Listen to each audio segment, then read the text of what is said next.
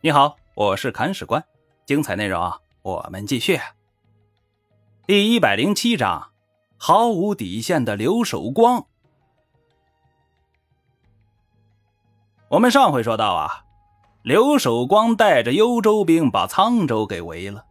这刘守光还是有点脑子的，他知道沧州已经投降了朱温，怕引火烧身挨朱温的揍，所以啊，提前派人去跟朱温套近乎。他对朱温说啊：“我跟陛下您是一条心的，等解决了沧州的事情，我就替陛下您做先锋。”去解决并州的贼寇。朱温做了皇帝，进取心直线下跌呀，也不怎么打仗了，默认了刘守光的说法。朱温那里被哄住了，李克用还在虎视眈眈呢。自己在沧州用兵，对方从后路取了幽州，怎么办呢？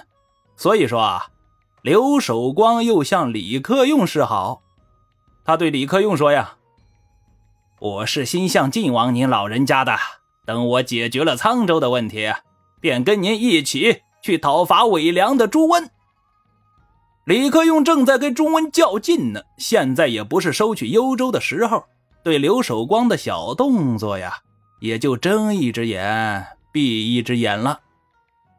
两头讨好的刘守光，现在终于放下心来，集中精力啊，猛攻沧州。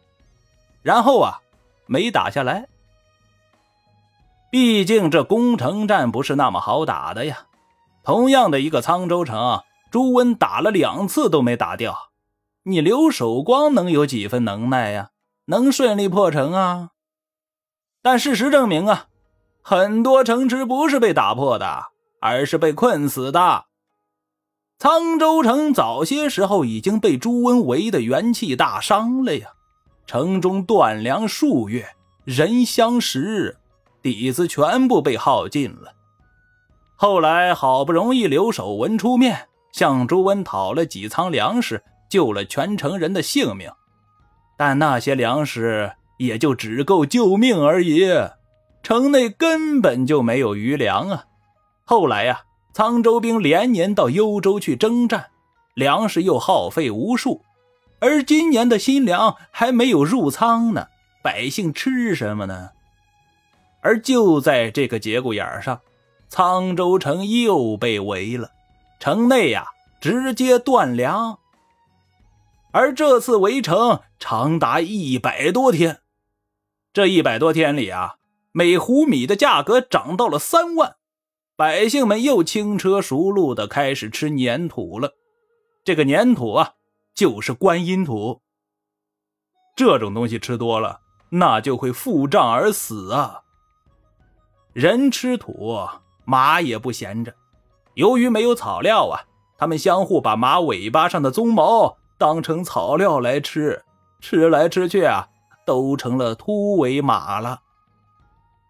后来啊，城内的居民相杀而食，再后来。啊杀人成了一种取食的常规活动。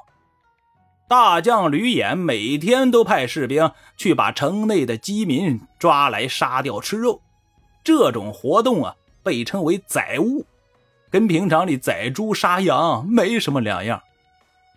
沧州城内已经成了人间炼狱呀！城外的刘守光依然没有丝毫要退兵的意思。刘延做撑不下去了，他登上城楼，望了沧州城最后一眼，开城投降。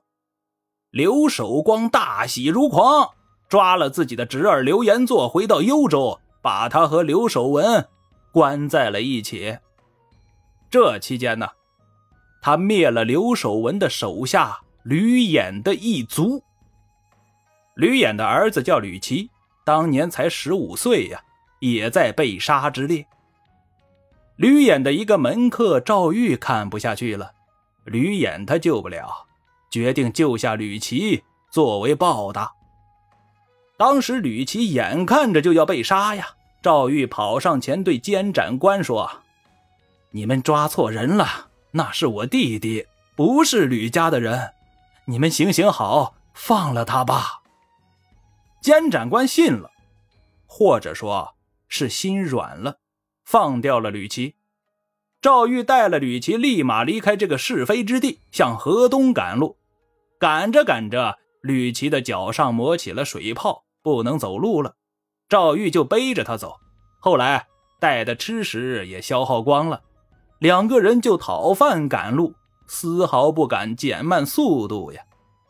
没办法，谁知道刘守文会不会派人来追杀呀？总之吧。经历了千难万险，两个人终于赶到了河东，然后定居下来。再后来啊，吕琦发奋苦读，渐渐有了名声，被晋王李存勖赏识，授予他代州判官的官职，也算是有了一个好的结局呀。我们说吕演好歹还有个儿子逃出去了，刘守文就没有那么幸运了。刘守光把自己的哥哥侄儿关了一段时间之后啊，感觉老这样关下去也不是个办法，还是杀掉吧。然后啊，刘守光毫无心理负担的把自己的亲哥哥、亲侄子刘守文、刘延作斩杀了。还好啊，这个王八蛋没有把自己的父亲刘仁恭拉出来一块砍了。我们很难想象当时刘守光是抱以什么样的一种心态来做这件事儿的。但有一点可以肯定，漠视亲情的人，对其他人也好不到哪里去，而且啊，只能是更坏。事实也确实如此，刘守光的昏庸愚昧、残忍嗜杀，那是出了名的。在他统治幽州、沧州两镇之后啊，更加骄奢淫逸，并发明了很多残酷的刑法来残害辖区的百姓啊。这家伙发明了两样刑具：铁笼、铁刷。两样东西怎么用呢？铁笼啊，是用来关人的，人进去之后啊，就开始把铁笼子放在火上烧。里面的人疼痛难忍，却又出不来，只能在绝望之中被慢慢的烤死、烤干。这种刑罚可与炮烙之刑、请君入瓮之类的发明相媲美呀。